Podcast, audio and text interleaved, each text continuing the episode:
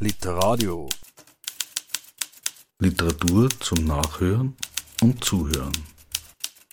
Im Internet unter www.literadio.org. Herzlich willkommen bei Literadio.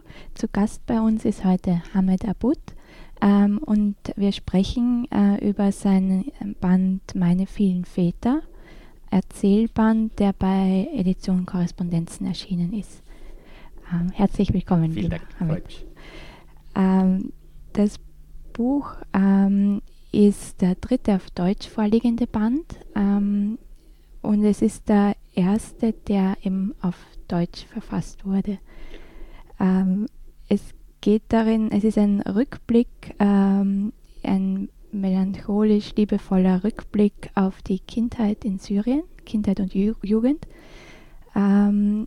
Und vielleicht kurz zu deiner Biografie. Ähm, 2012 bist du eben äh, geflohen aus Syrien nach Ägypten, dann äh, du, über Dubai und die Türkei äh, bist du 2014 nach Österreich gekommen und nach zwei Jahren im Burgenland äh, lebst du jetzt in Wien.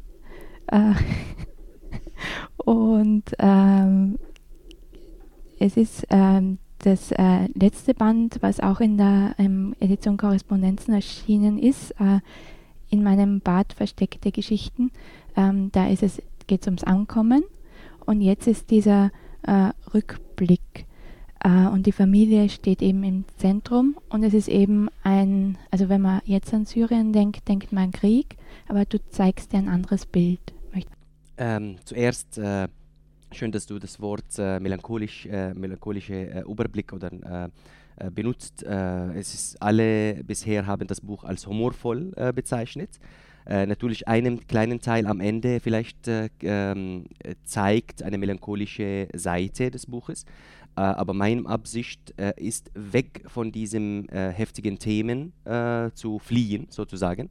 Also Flucht, Identität, zugehörig, all diese Themen, ähm, Krieg, die ich in meinen ersten zwei Büchern bearbeitet habe, wollte ich hinter mir lassen und ein bisschen in meine Kindheit eintauchen und mehr über meinen Vater erzählen, plus natürlich die ganze äh, Familie äh, in das Buch äh, ziehen. Ähm, aber die, die Motivation dahinter, wie gesagt, ist ähm, eine Urlaub, eine literarische Urlaub sozusagen von diesen schwierig, schwierigen Themen äh, zu zeigen. Äh, mir, sorry, mir zu gönnen, meine Leser zu äh, gönnen. Und äh, somit gehen wir an, in, in diesem Reise. Und das ganze Buch ist aufgebaut, dass es fängt an mit einem Flucht es ist die Rückkehr von Algerien äh, nach Syrien, also das ist die erste Flucht, als der äh, Bürgerkrieg in Algerien ausbrach, und endet das Buch mit vor, kurz vor der zweiten Flucht. Und deshalb äh, und somit das Buch ist geschützt von die schlechten Ereignisse sozusagen. Ja, und du äh, erzählst, also im, im Buch steht auch drinnen, dass es eben um die Kindheitserinnerungen geht, die ähm, irgendwie geschützt sind, eben wie du gerade gesagt hast, und man, wie eine ähm, ersehnte Illusion am Horizont, die weder erreichbar noch zerstörbar ist. Also ist da die Literatur sozusagen die Insel, eine Insel, wo man in Sicherheit ist? Oder? Es, man baut in, in, dem, in dem literarischen Arbeit ähm, äh, viel gewünschte äh, Sachen und ähm, wonach man äh, Sehnsucht hat.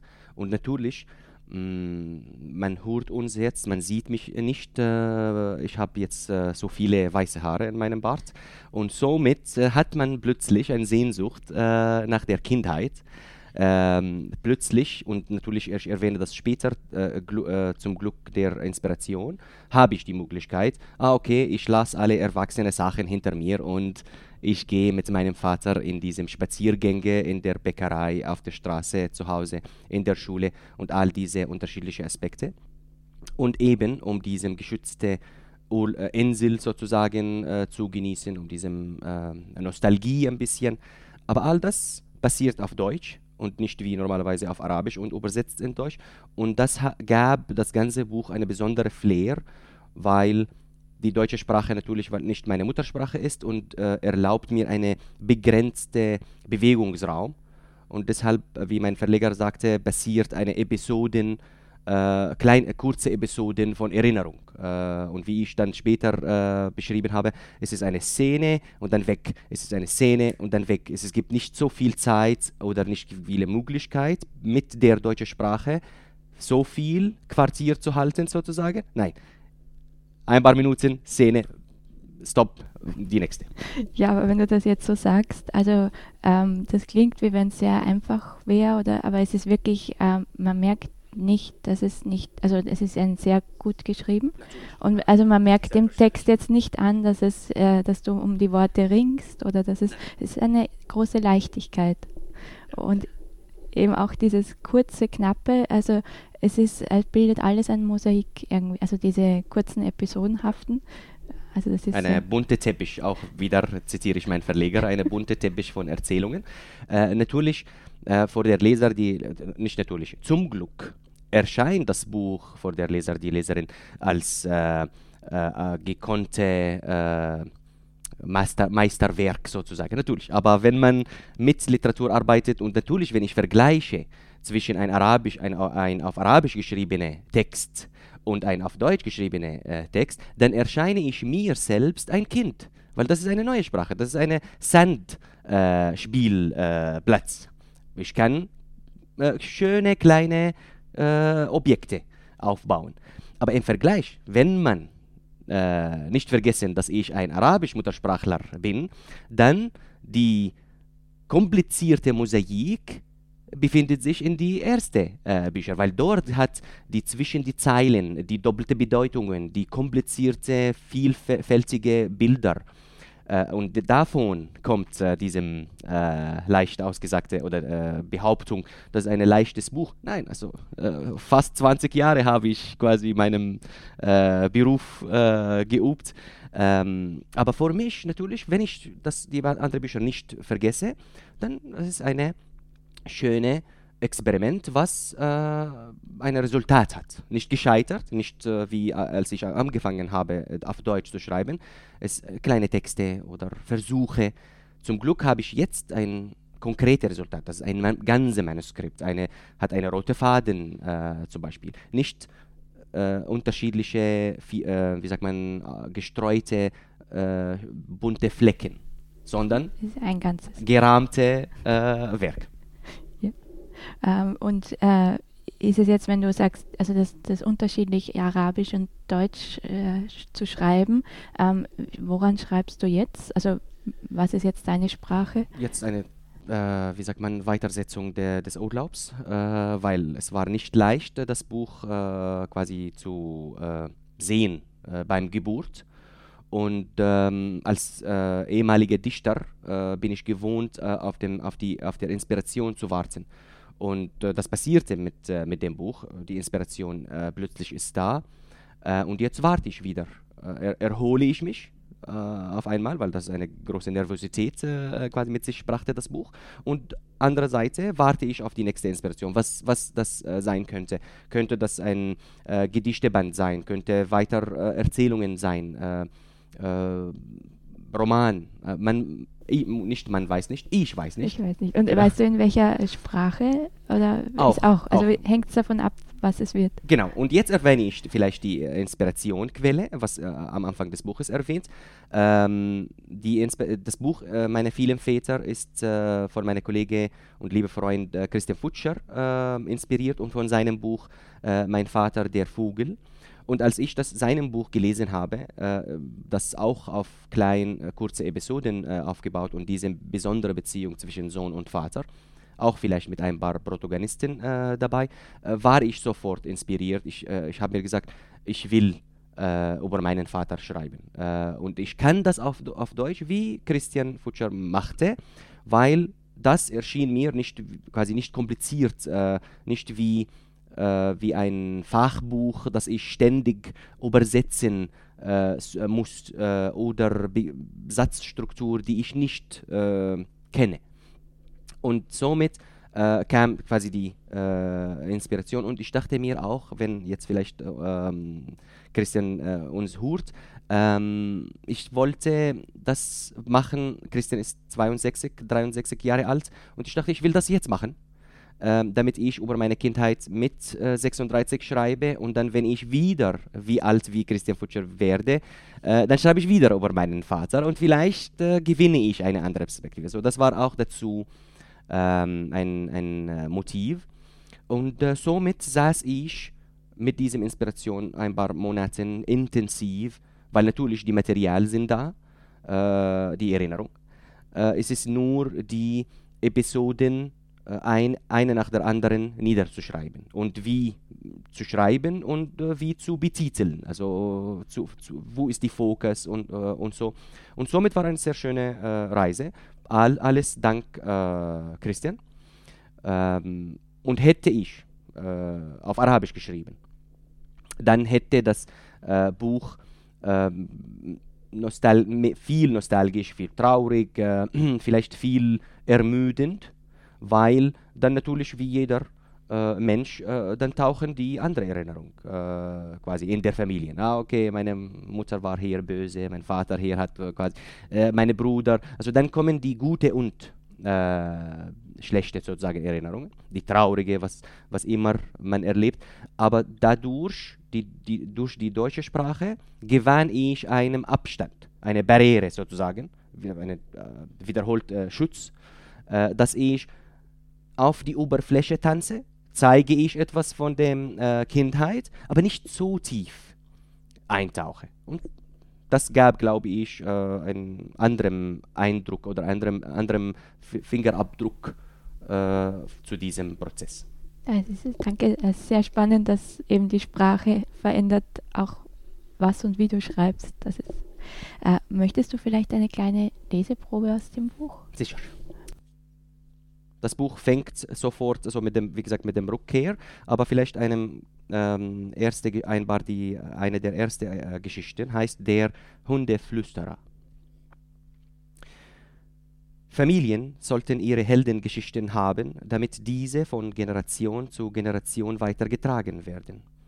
Auch über meinen Vater gab es solche Stories, denen ich immer gerne zugehört habe, und einige blieben mir im Gedächtnis insbesondere, dass er, als er im Dorf aufwuchs, als Hundeflüsterer bekannt war.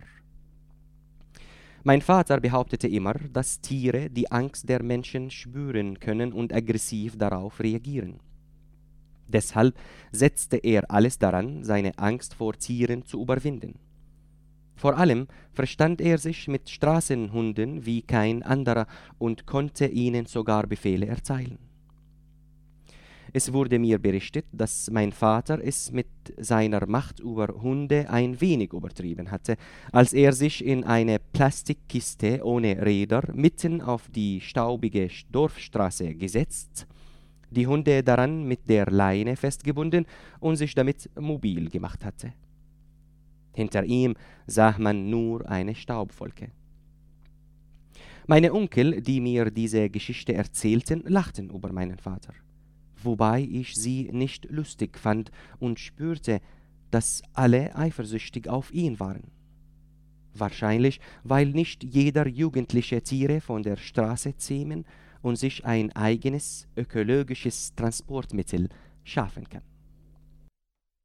Genau, es ist äh, eben dieses Geschichten erzählen. Also du stellst dich da in eine lange Tradition, weil du einerseits eben selber Geschichten erzählst über deine Familie und dann aber auch äh, Geschichten wiedergibst, die erzählt werden in der Familie. Ähm, also ist dieses Geschichtenerzählen äh, eben identitätsstiftend? Sicher, es ist ein und großes Stück der Identität, weil äh, wir sind damit aufgewachsen.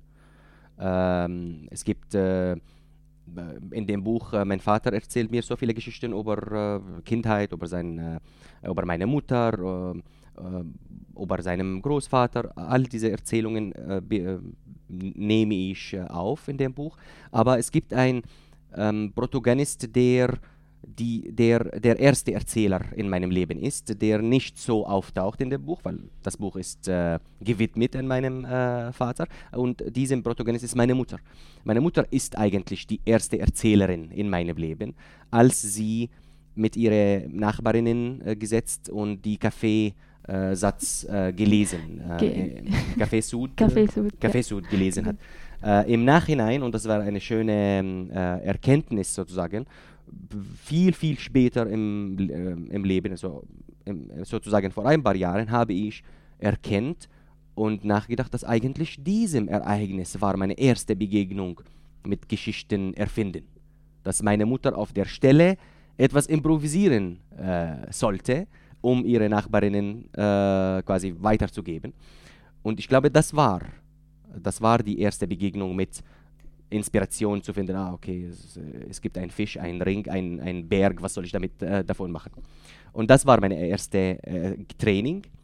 Von meinem Vater vielleicht nahm ich anderem äh, Kriterium sozusagen, aber meine Mutter ist die erste äh, Erzählerin. Wie viele Muttern, wie, wie viele Großmuttern, um ein bisschen vielleicht kritisch zu sein, es, es, ist, es ist ähnlich wie überall natürlich, aber das Leben ändert sich äh, vielleicht hier, dass äh, die dass die Jugendlichen und die Kinder so viele Ablenkungen haben, dass sie diese Genuss in der Erzählung der, des Vaters oder der Mutter oder der Großvater nicht kommen können.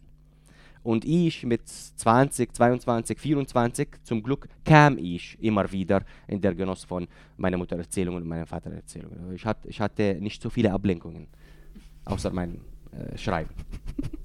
Das heißt, das nächste Buch könnte dann sein äh, Geschichten aus dem Kaffeesud. Zum Beispiel. Oder meine viele Mutter. Oder meine viele Mütter. genau. Ähm, es geht eben Hauptperson, also der Titel ist eben der Vater, aber es geht eben sehr viel um ihn, aber auch eben um die ganze Großfamilie. Ähm, und das Buch macht eben auch deutlich, dass äh, im Ex also das Exil eben auch äh, nicht nur Verlust der Heimat ist, sondern eben auch zum großen Teil eben die äh, Trennung von der Familie und dass das schwierig ist. Ähm, und ähm, eben dieses Abgeschnittensein von der, den Angehörigen. Stimmt, in einem Art stimmt.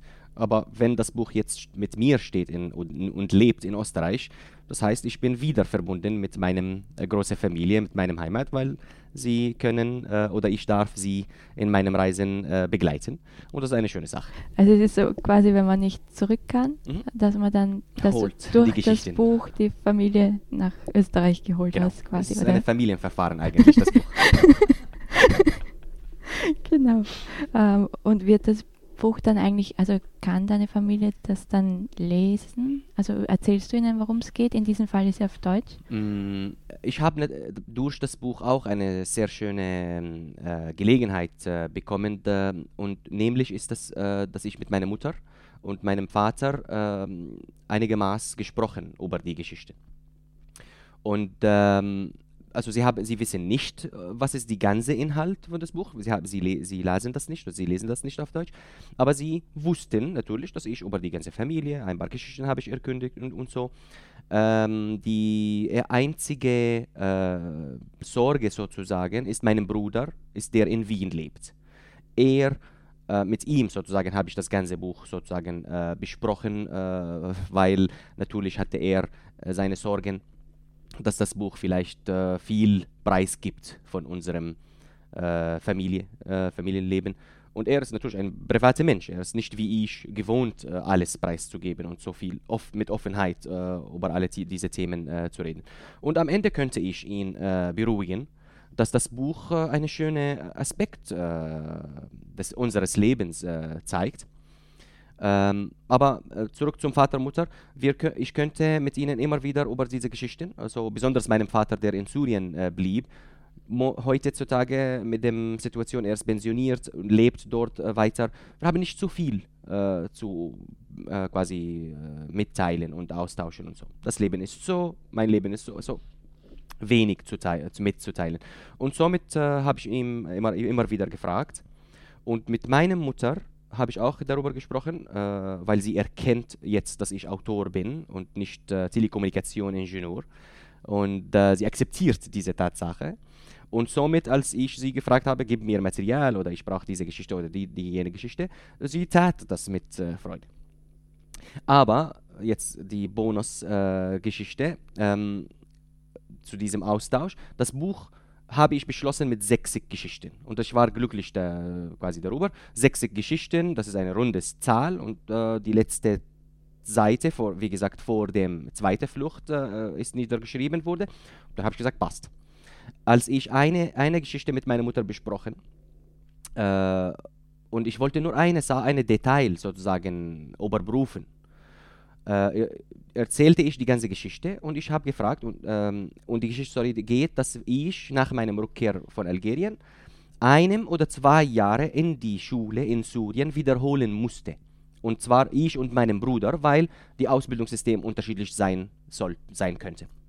Ähm, und ich erzählte diese Geschichte und diese Geschichte ist in meinem Kopf eine wahre Geschichte. Äh, ich äh, habe darunter gelitten, weil ich habe ein oder zwei Jahre in der Schule in Syrien wiederholt. Äh, und die Frage war, einem Jahr oder zwei Jahre habe ich wiederholt. Und ähm, nach der Erzählung sagt mir äh, meine Mutter, woher hast du diese Geschichte?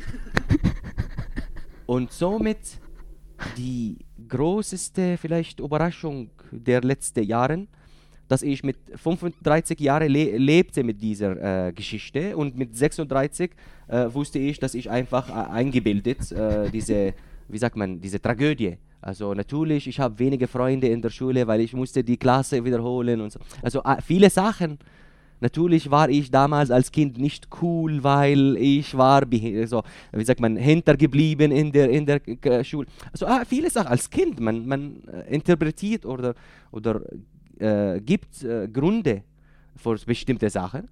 Aber mit 36 sagt mir das stimmt nicht. Und somit musste ich die Geschichte, die ich schon niedergeschrieben habe, äh, streichen. Und das Buch ist äh, mit 59 Geschichten äh, quasi ge äh, geworden und äh, machte mich traurig. Und dann rufte ich meine, meinen Vater, meinen Vater, der Mathematiker ist, und er hat äh, dann die Beruhigung äh, sozusagen für mich, weil er sagt mir, 59 ist eine brillige Zahl, das ist, das ist eine wunderbare Sache. Ja, es ist sehr ähm, sehr schön, auch die, die, wie liebevoll die Familie miteinander umgeht und auch die Gespräche mit dem Vater eben auch über Mathematik, die erzählt werden. Äh, ist sehr schön. Äh, und eben jetzt ähm, den Humor schon angesprochen, das ist ja was, das du äh, im Buch schreibst, dass es sowohl dein Vater als auch deine Mutter sehr viel Humor hatten. Und äh, das ist so ein feiner Humor, der sich eben durchzieht. Oh, das ist auch sehr Ah, schön. Aber ich glaube, es ist ein Mechanism, äh, Mechanismus. Ähm, also nicht nur im, in gute Zeiten äh, humorvoll zu sein, sondern auch in schlechte Zeiten humorvoll zu sein. Und äh, dass man in beide Situationen diese Humor, diese Mittel sozusagen äh, benutzen kann, ist eine große hilfreich, äh, hilft einfach äh, weiterzuleben. Und äh, bin ich immer dankbar, dass ich in alle meine Büchern trotz der Erzählungen äh, ob sie traurig oder schlimm sind. Das ist eine geschliffene äh, oder fein geschliffene Humor immer äh, durchzieht. Ja, wenn, äh, wenn man vielleicht noch, ähm, du schreibst äh, eben über Blick zurück, über die Kindheit und Jugend und eben ein, äh, also ungewohntes Bild von Syrien, wenn man heutzutage, also hört man immer über Krieg, ähm, ist der Blick zurück, möglicherweise auch ein utopischer Blick nach vorne, äh, dass man sagt, es war einmal anders, es könnte vielleicht auch anders sein? Sicher, das ist die Hoffnung und die Hoffnung bleibt. Ähm, aber die schwierige Frage, Frage ist, äh, wann äh, passiert diese äh, Hoffnung? Wann kommt vor? Ähm, das ist eine schwierige Frage, weil die Situation verbessert sich nicht. Äh, man hat eine, eine große Spaltung oder eine große Risse sozusagen in der Gesellschaft durch diesen äh, tragödischen Krieg und die Dauer äh, des Kriegs, mehr als zehn Jahre. Und somit, äh, ich glaube, man soll, man muss sich daran erinnern, an diese schönen Zeiten, äh, damit man Kraft hat, an diese Hoffnung zu arbeiten oder diese Hoffnung zu behalten. Wenn, äh, wenn ich das vergessen würde, und äh, erinnere, äh, denke ich nur an die jetzige Situation, jetzige Leben, wie, wie er, erwachsen ist das, wie schwierig ist das, wie kompliziert ist das, ähm, dann das ist äh, nicht so gut, nicht nachhaltig um, um, äh, vor diese Hoffnung. Und somit ist ein sehr schöner äh, Gedanke von dir, dass äh, es ein Rückblick, aber es ist eine Vorblick im äh, selben Zeit. Es ist eine wunderbare äh, äh, Interpretation des Buchs. Und es ist auch ein, äh, es hebt das Verbindende hervor. Also ähm, quasi zeigt die Kraft der Literatur zum Brückenschlag jetzt über Zeiten, Länder und äh, Sprachgrenzen hinweg. Also das ist sehr, äh, und insofern ist es ein sehr ähm, lesenswertes Buch äh, und eben auch äh, in Zeiten wie diesen ähm, ganz wichtig. Möchtest du noch zum Abschluss eine kurze? Sehr gern, wenn wir am Ende sind, dann sehr gern. Vielleicht äh, erwähne ich die äh, geliebte Mutter, damit sie nicht böse ist. Und ähm, äh, diese Geschichte ähm, ist mit dem Titel Graffiti-Wände. Und ähm, somit stelle ich äh, die, die Charakter von meiner Mutter äh, vor. Meine Mutter war eine Ausbildungskreuzritterin. Meine Mutter war eine Ausbildungskreuzritterin. Sie wollte, dass wir alle nacheinander Ärzte werden, was sich letztlich aber nicht erfüllen sollte. Unser Schulabschluss war ihn, ihr ein großes Anliegen, und so erhielten wir trotz unserer Strebsamkeit zusätzlich Nachhilfe, was in Syrien über die gesamte Schullaufbahn üblich war, um die Matura mit guten Noten zu bestehen und sich die Aufnahme an der medizinischen Universität zu sichern. Das war ihr Plan, den sie so gewissenhaft verfolgte, dass sie uns sogar die Anmerkungen der Lehrer an die Wände schrieb, damit wir, so sagte sie, Tag und Nacht vor uns sahen, was wir nicht gut beherrschten und es uns besser einprägen konnten. Sie nahm einen Lackstift und schrieb alle Wände voll, im Flur und in unseren Zimmern. Selbst im Wohnzimmer. Ihr war es egal, ob sich Gäste an diesem Geschreibe störten, da unsere Wohnung ein Matura-Trainingslager war. Nach jedem wichtigen Abschluss wurden die Wände neu gestrichen und für den kommenden Schulbeginn bereit gemacht. Ich habe diesen methodischen Lernprozess zuerst als Beobachter erlebt, als mein ältester Bruder seinen ersten großen Abschluss vor sich hatte und meine Mutter alle Vorbereitungen dafür traf. In dieser Zeit begleiteten ihn arabische Poesie, Chemieaufgaben, Mathematik und sogar Zitate unseres damaligen Präsidenten, die er für das Schulfach arabischer Nationalismus auswendig lernen musste. Er schaffte es aufgrund der Zulassungsbeschränkung und seiner unzureichenden Punktezahl nicht Arzt zu werden, sondern wurde Architekt. Und das war nicht gut genug für meine Mutter. Also setzte sie alles auf mich, als ihr Versuch mit meinem zweiten Bruder ebenfalls gescheitert war und ihm nach der Matura nichts anderes übrig blieb, als Rechtswissenschaften zu studieren. Und so kam ich in den Genuss der Wandkunst. Meine Mutter zeichnete alles auf, was meine Lehrer aus dem Nachhilfeunterricht sagten. Äh, Hamed merkt sich diese Physikformel nicht. Oder äh, Hamed merkt sich die chemische Formel von Methanol nicht. Diese Formeln kamen dann sofort an die Wand. Allmorgendlich wachte ich auf und fand neues Lernmaterial an den Wänden, weil meine Mutter nachts meine Bücher durchstuberte und wie eine ungebetene Weihnachtsfrau unwillkommene Geschenke hinterließ. Vielen herzlichen Dank, äh, Hamid Abud. Äh, das Buch Meine vielen Väter ist bei der Edition Korrespondenzen erschienen und sehr empfehlenswert. Vielen Dank. Literadio. Literatur zum Nachhören und Zuhören. Im Internet unter www.literadio.org.